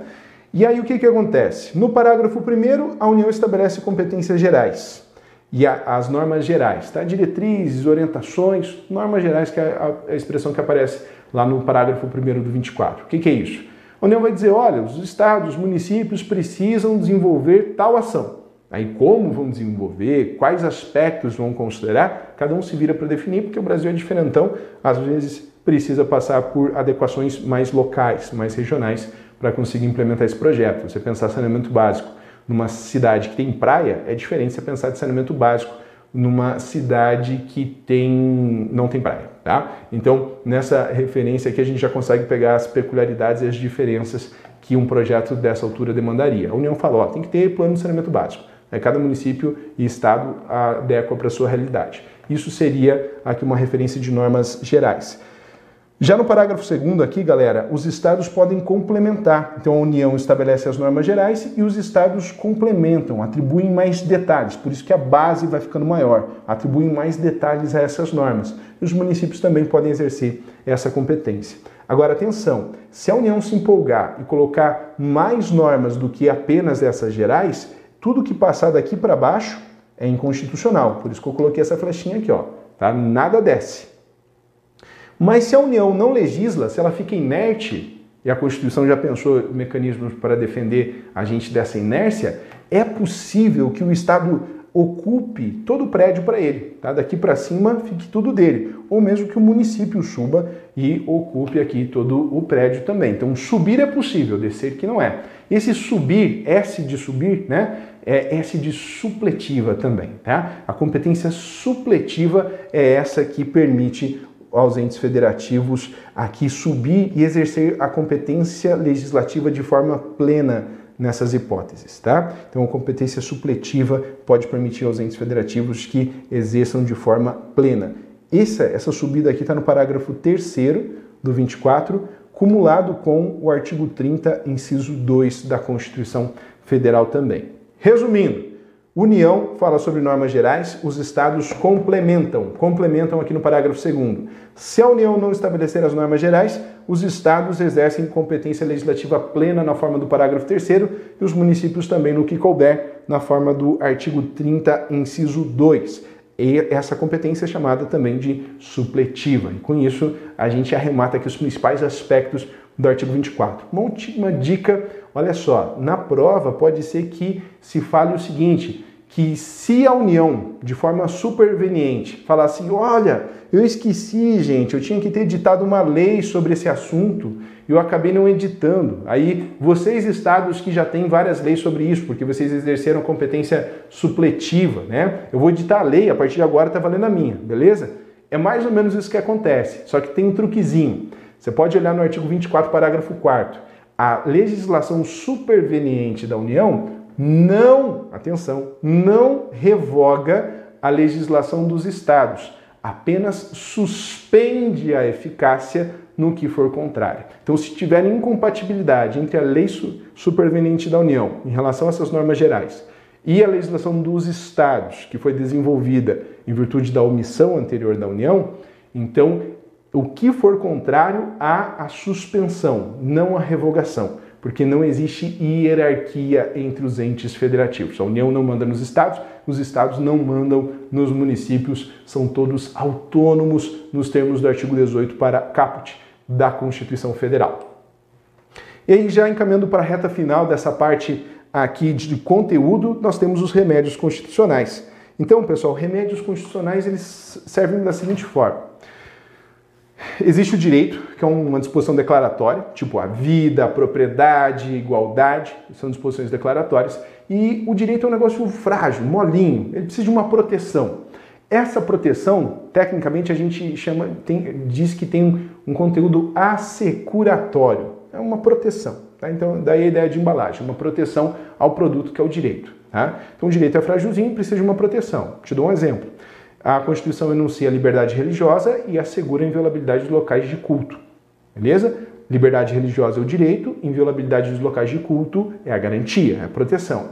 E existem garantias que são 2.0, elas são mais qualificadas, porque além de embalagem, elas são como se fosse um alarme, elas chamam a atenção da autoridade pública para a defesa daquele direito. Está oh, tendo uma violação de direito aqui. Né? Essas garantias qualificadas nós chamamos de remédios constitucionais. Cara, remédio constitucional, desde que o Rui Barbosa fazia concurso, caía nas provas dele. Com certeza vai ter alguma coisa relacionada na tua também, tá? Os remédios constitucionais. E aí, qual que é a magia dos remédios aqui? É você saber quando administrar. Né? A diferença de remédio e veneno está justamente na, no momento da, de administrar e na dose. Então eu vou construir aqui uma, um esqueminha para a gente conseguir fazer melhor esse diagnóstico dos remédios constitucionais. Então, nós temos aqui, por exemplo, uma série, um protocolo, vamos colocar um negócio mais médico, um protocolo para o nosso diagnóstico. Primeira pergunta que você vai fazer é a seguinte: isso aqui tem a ver com liberdade de locomoção? Uma pergunta. Aí nós temos duas possibilidades de resposta. Então, se eu responder sim, isso aqui será ah, remediado por meio de habeas corpus. Tá? O sim leva então ao habeas corpus, habeas corpus serve para isso. Se eu responder não, se não se tratar de direito de locomoção, se não for ele que estiver sendo violado, vou continuar minhas perguntas. Isso aqui tem a ver, tem a ver com informação, informação particular. Se tiver a ver com informação particular, aí eu tenho três verbinhos, eu vou me permitir colocar aqui, ó, que são os três verbos importantes: o acessar, o retificar e ainda o anotar. Né? Aí eu vou ter as minhas respostas. Se a minha resposta for sim e se a minha resposta for não. Se a minha resposta for sim, então o remédio que eu devo usar é o habeas data. Habeas corpus, habeas data. Se a minha resposta for não, eu vou ter que fazer mais uma pergunta, tá? Tem a ver aqui com a anulação anulação de ato da administração pública associado aqui ao erário, erário é o patrimônio público, a moralidade ou ainda ao meio ambiente e por fim ao patrimônio patrimônio histórico e cultural? Se a minha resposta for sim, a minha ação, meu remédio vai ser a ação popular. Tá? Ação popular. Se a minha resposta for não, eu vou perguntar mais uma vez, pela última. Esse direito existe? Ele está regulamentado? Tá? Se a resposta for sim, então está quase acabando o quadro aqui, se trata de mandado com D de ordem de segurança. E se a resposta for não, se o direito não está regulamentado, eu vou utilizar um outro mandado, chamado mandado de injunção. Com esse diagnóstico, eu consigo mapear a utilização de todos os remédios constitucionais praticamente previstos no artigo 5 com exceção da petição e da certidão, que daí não ia caber no quadro, mas eu consegui sistematizar para a gente assim. Vamos lá. Primeiro eu vou me perguntar, estou diante de uma hipótese de violação de direito de locomoção? Sim, habeas corpus. Acabou a discussão, posso para a próxima questão. Se for não, estou falando sobre informação particular? Aí, se a resposta for sim, habeas data. Se não, continuo me assina. Lembrando, três verbos do habeas data: acessar, retificar e anotar. O anotar não está na Constituição, está no artigo 7 inciso 3 da 9507 de 97, tá? Mas vamos complementar, fazer um materialzinho completo aqui, né? Se for não, vou perguntar, tem a ver com anulação de ato associado ao patrimônio público, à moralidade, meio ambiente, patrimônio histórico-cultural? Resposta, sim. Ação popular? Resposta, não. Esse direito existe. Existe quer dizer, ele está regulamentado? Se a resposta for sim, mandado de segurança. Se a resposta for não, mandado de injunção. Sempre que aparecer aqui a ideia de uma omissão, está faltando norma regulamentando o direito previsto na Constituição, se fal falou que está faltando norma, mandado de injunção. Né? E o mandado de segurança é aquela famosa minâncora da avó, né? o específico pessoa, aquele tipo de remédio que serve para qualquer coisa. Se existir a doença, se não, se não for psicológica, né? no sentido da pessoa criar a doença, é, vai, vai tratar. Né? A avó passava minâncora até para furúnculo. Então, nesse caso aqui, a, a, a, ideia é justamente mapear esses diagnósticos dos remédios condicionais que vai facilitar o seu estudo a partir dessa estruturinha, tá? A, a letra não é das melhores, mas a intenção é boa. Se quiserem dar o print, tá? Esse esqueminha aqui vai auxiliar bastante vocês no diagnóstico das situações. E esse esquema só não dá conta dos dois primeiros remédios aqui, que é a petição e a certidão. A petição vem de pedir. Um dia eu conto a história para vocês desse direito, mas é qualquer pedido que se faça à autoridade pública, seja pela via escrita ou por requisição oral. Alguém que ligou na ouvidoria está exercitando o direito de petição. Já o direito de certidão, a certidão aqui você pede em qualquer repartição pública para qualquer servidão, para qualquer servidor, que ele atesta a situação de um fato ou de um ato juridicamente relevante. Então você pode pedir, olha, é, eu quero que você certifique a orientação que você está dando para mim. Então ele vai digitar lá uma certidão, olha, na data tal, fulano veio aqui, né? Daí você apresenta seu documento, é, requisitando tal pedido. E foi passada orientação para que ele faça isso por via online. Beleza, eu posso pedir isso, é algo trivial, mas se eu achar que é importante, posso pedir. Isso serve para a proteção de direito, porque se a orientação estiver inadequada, é isso que vai fundamentar minha ação judicial depois, né? Então, esses são os remédios e aí eu já deixei eles esquematizados aqui, além de indicar quais são gratuitos e quais não são, beleza? Para a gente arrematar, a ratificação dos tratados internacionais tem a fase da discussão internacional, que é a assinatura passa pelo Congresso Nacional, Congresso Nacional, a Câmara dos Deputados mais Senado Federal, e aí o Executivo expede um decreto. Esse decreto aqui é o que faz o tratado valer no âmbito nacional. É a partir dele que as nossas instituições precisam observar os artigos do tratado. E por fim, manda para depósito. Depósito é o quê? É você devolver para a instituição responsável por cuidar daquele tratado. Pode ser a ONU, pode ser a OEA, pode ser qualquer uma dessas, tá? E aí, o que pode cair na tua prova em relação a isso?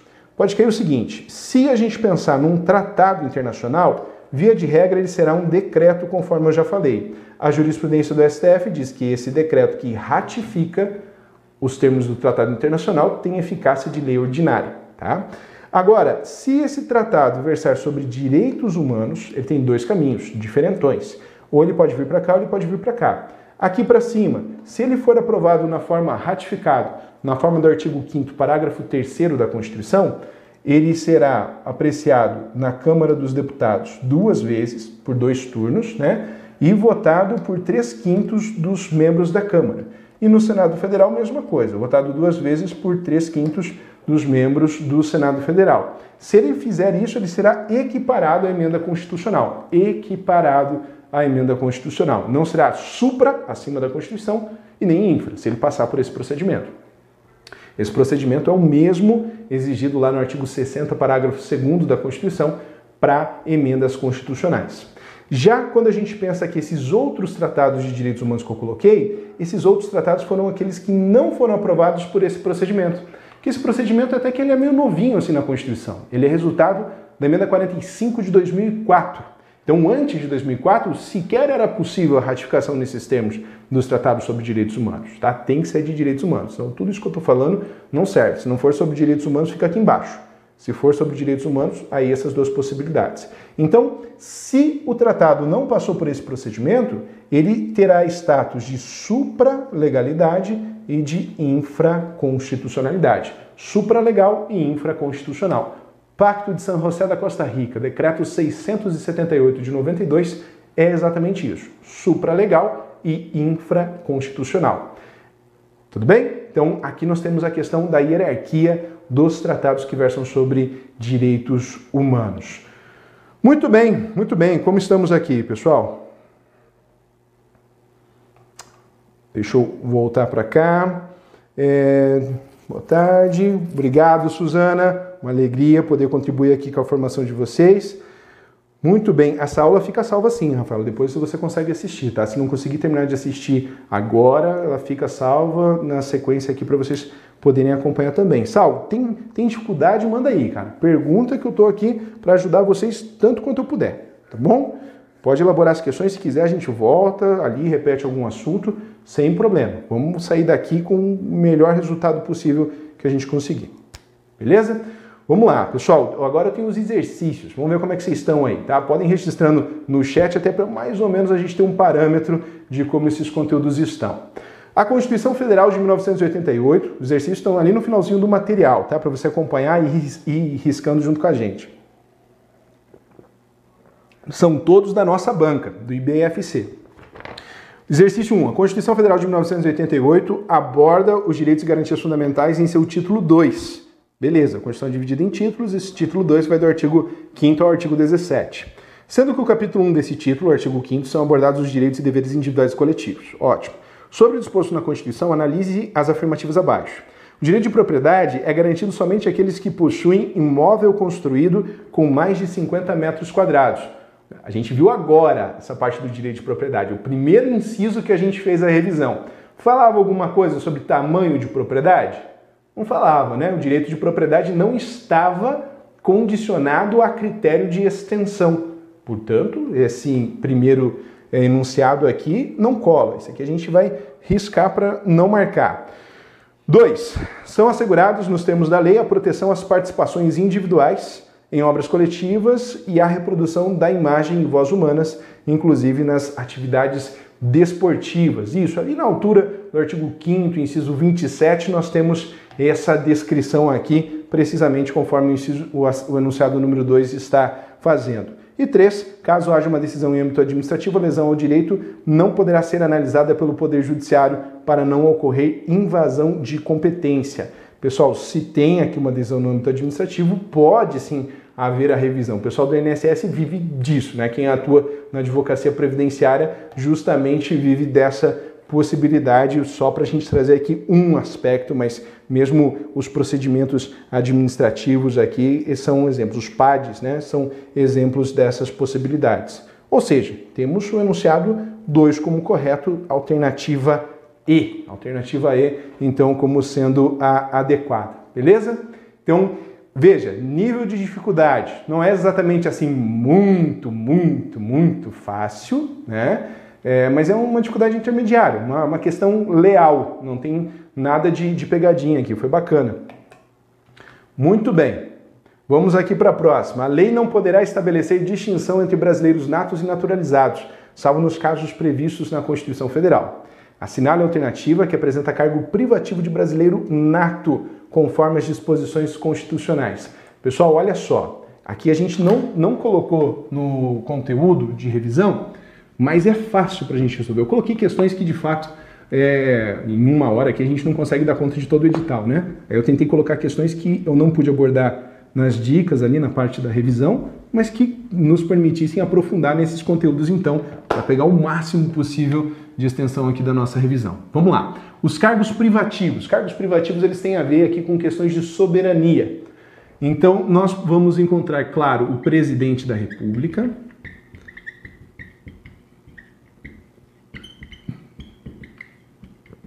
que só brasileiro nato pode ser presidente da República, aí o vice-presidente, porque ele está aqui na linha de, de substituição e de sucessão do presidente da República, o presidente da Câmara dos Deputados,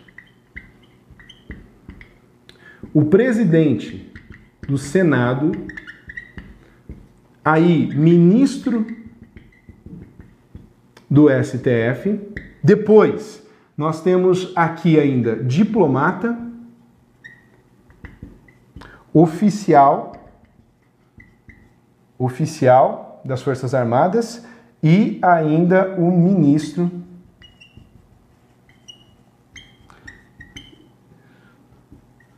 ministro da Defesa, tá? Ministro de Estado da Defesa, o nome completo, Vou colocar só ministro da Defesa.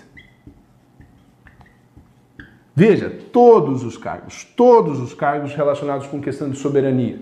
Por que, que eu digo isso? Olha só, daqui até aqui, você está na linha de substituição do presidente da República. Então, boa parte da lista é só lembrar da lista de substituição. Se o presidente não está, quem assume é o vice. Se o vice não está, quem assume é o presidente da Câmara. Se nenhum dos três estão, o presidente do Senado substitui momentaneamente aqui o presidente da República.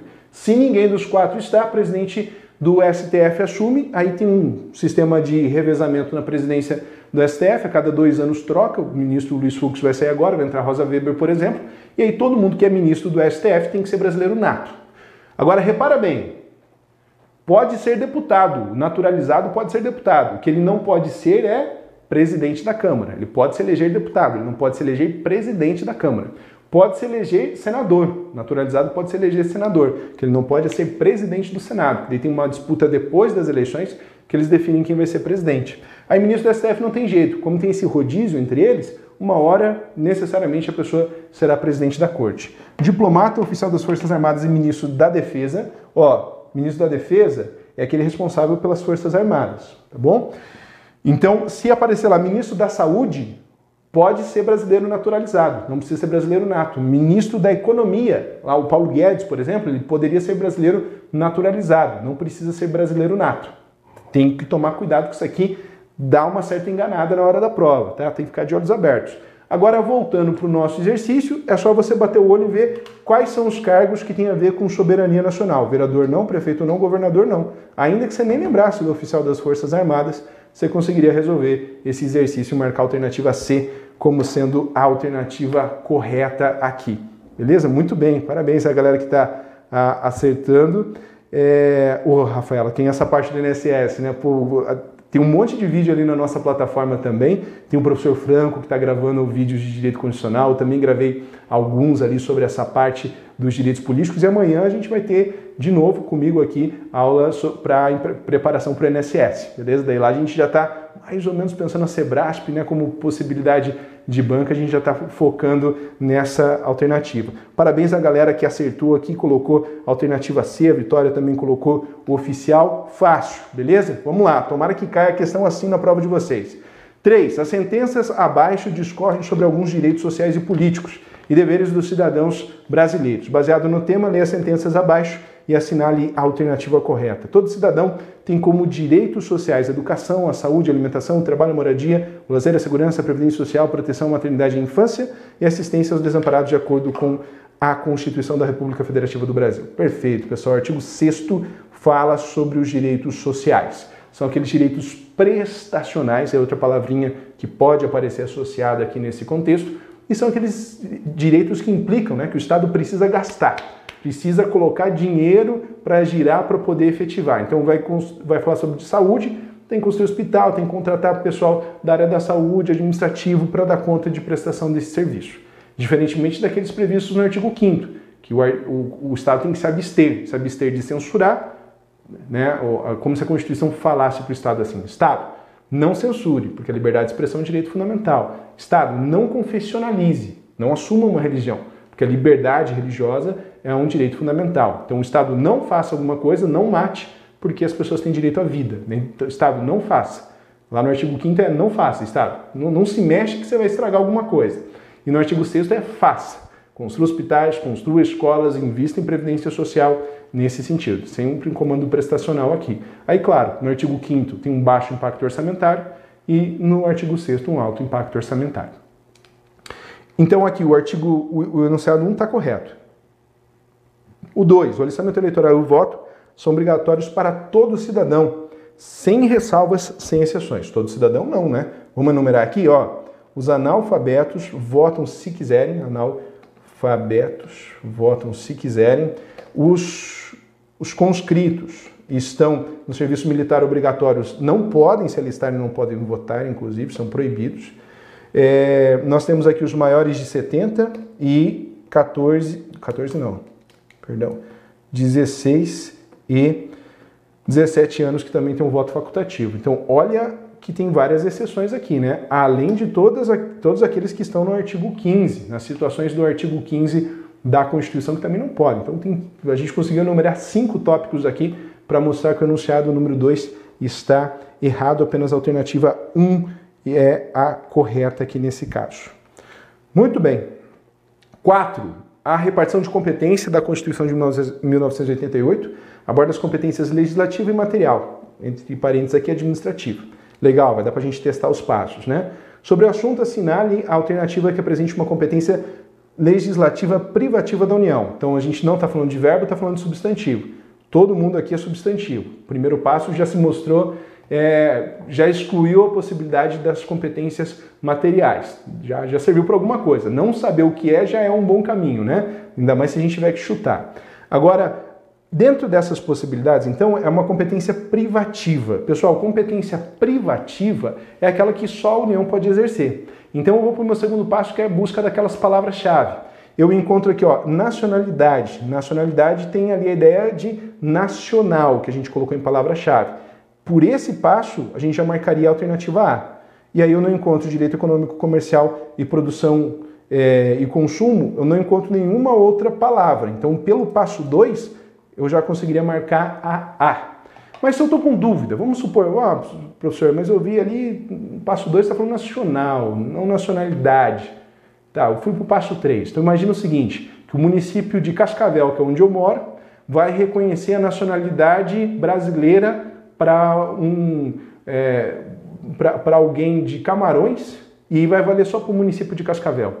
Fora de Cascavel, vai ser estrangeiro no Brasil. Né? Vai para Brasília vai ser tratado como estrangeiro. Aqui, no, aqui em Cascavel vai ser tratado como brasileiro. Não faz sentido. Então, o teste de sentido aqui faria com que essa parte da nacionalidade necessariamente fosse legislada aqui pela a União, competência que só a União pode exercer, alternativa A como alternativa correta.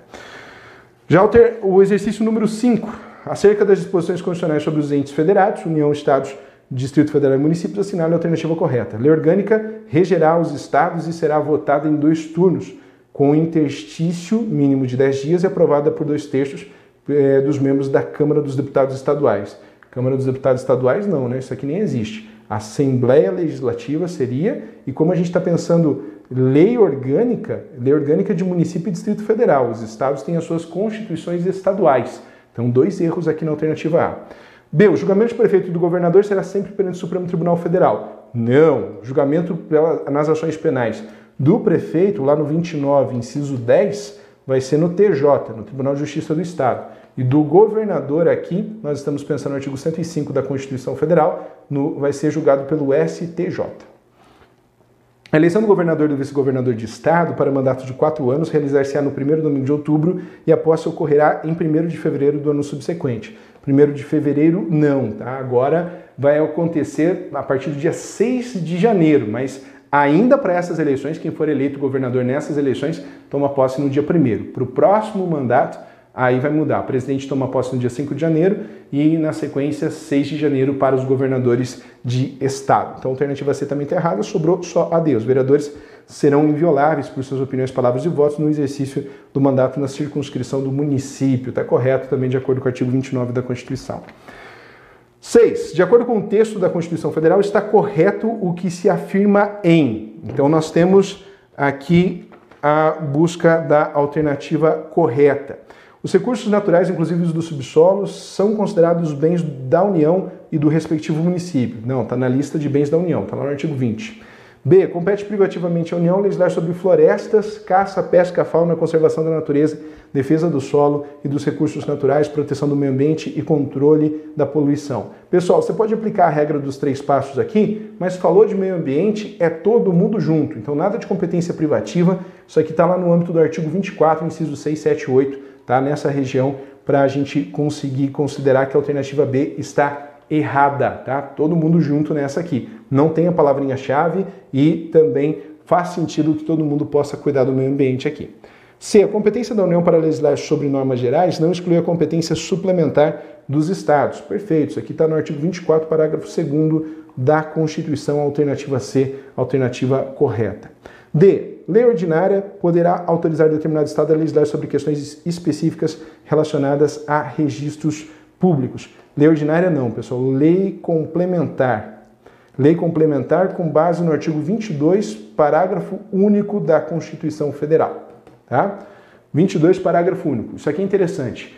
Toda competência privativa, P de privativa, P de parágrafo, para você não confundir com exclusiva. Tá? A exclusiva ela exclui a participação de outros entes federativos. Já as competências privativas, elas permitem, porque tem parágrafo único, que a União delegue, decline a competência por meio de lei complementar aos estados. Então, por exemplo, olha, aqui a gente está falando sobre é, registros públicos, mas poderia ser sobre direito penal. E a União permitir que os estados legislem sobre direito penal, sobre aspectos específicos de direito penal, se houver lei complementar para isso. E aí, se permitir para um Estado, tem que permitir para todos em situação de igualdade, em situação de isonomia. Não é muito comum que isso aconteça, mas tem a previsão constitucional. E aqui está errado por causa dessa referência aqui de lei ordinária. Atenção! Ó, presta muita atenção no que eu vou dizer, porque se você entender errado, talvez eu te atrapalhe mais do que eu te ajude. Via de regra, isso não vai ser sempre, mas se você estiver numa situação de dúvida, quando aparecer lei ordinária numa alternativa, você olha duas vezes essa alternativa, tá? Não quer dizer que necessariamente ela estará errada, mas vai estar tá com cheiro de podre, vai estar tá com fortes indícios de ali ter um problema. Porque a Constituição, ela não, normalmente, e aí também um normalmente, ela não fala lei ordinária, ela só fala lei. E aí quem coloca ordinária é porque está querendo confundir você, ou o candidato, entre ordinária e complementar. A Constituição só fala lei quando ela quer dizer lei ordinária como regra. E ela fala nome e sobrenome, lei complementar, quando ela precisa de mais votos para tratar de um determinado assunto.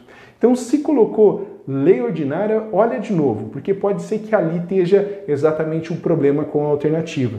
Então, por exemplo, ó, quando a Constituição só quer lei, lei ordinária, ela fala assim: ó, o Estado promoverá na forma da lei a defesa do consumidor. Não falou lei ordinária, não falou que tipo de lei é. Inclusive, se o legislador quiser utilizar a lei complementar, ele pode, mas a Constituição só está exigindo lei ordinária nesse caso. Não falou ordinária, é porque é lei comum. Agora, ela sempre que precisar de lei complementar, vai falar lei complementar e é ali que normalmente as bancas tentam fazer uma alternativa errada, tá bom? Então aqui tinha lei ordinária e é exatamente esse o problema da alternativa. 7. Os princípios constitucionais e as normas gerais que norteiam a administração pública direta e indireta de qualquer dos poderes da União, dos Estados, do Distrito Federal e dos municípios encontram-se dispostos na forma expressa no artigo 37 e seguintes da Constituição Federal de 1988. Sobre o tema, assinale a alternativa incorreta. Atenção que a nossa banca gosta de alternar entre correta e incorreta também. Tá? Então, as funções de confiança exercidas exclusivamente por servidores ocupantes de cargo efetivo e os cargos em comissão a serem preenchidos por servidores de carreira nos casos, condições e percentuais mínimos previstos em lei, destinam-se apenas às atribuições de direção, chefia e assessoramento. Perfeito, esse aqui está correto, mas a gente está querendo o incorreto. Reparem aquilo que eu falei antes, tá? Só lei, nem, não tem lei ordinária. É assim que está escrito na Constituição também. B. A proibição de acumular cargos estende-se a empregos e funções e abrange autarquias e fundações, empresas públicas, sociedade de economia mista, suas subsidiárias e sociedades controladas direto ou indiretamente pelo poder público. Perfeito. Esse aqui também a gente quer incorreto, essa está certa, a gente não vai marcar. C. Ah, vamos ver aqui. Somente lei específica poderá ser criada Somente por lei específica poderá ser criada autarquia instituída em empresa pública, sociedade de economia mista e fundação, cabendo a lei complementar, nesse último caso, definir as áreas de sua atuação. Reparem, lei ordinária, lei complementar. Tá vendo aquilo que eu estava dizendo antes aqui? Pessoal, isso aqui contraria o artigo 37, inciso 19 da Constituição, porque nesse caso, nesse caso, Aqui ele diz o seguinte: somente por lei específica poderá ser criada autarquia e autorizada a instituição de empresa pública. Então tem a ideia da, da, autorizada aqui que faltou na alternativa C, isso faz com que a alternativa esteja incorreta. E para a gente arrematar, nosso último exercício, ele diz o seguinte: as normas constitucionais relativas à administração pública ao servidor público apresentam que a administração pública direta e indireta de qualquer dos poderes da União, dos Estados, do Distrito Federal e dos municípios obedecerá aos princípios de legalidade, impessoalidade, moralidade, publicidade e eficiência. Somente esse assunto, sobre esse assunto, assinale a alternativa correta. Durante o prazo que é improrrogável, o servidor aprovado em concurso público será convocado dentro dos limites estabelecidos em lei ordinária. Ele é prorrogável, né? não, é, in, é, não é improrrogável.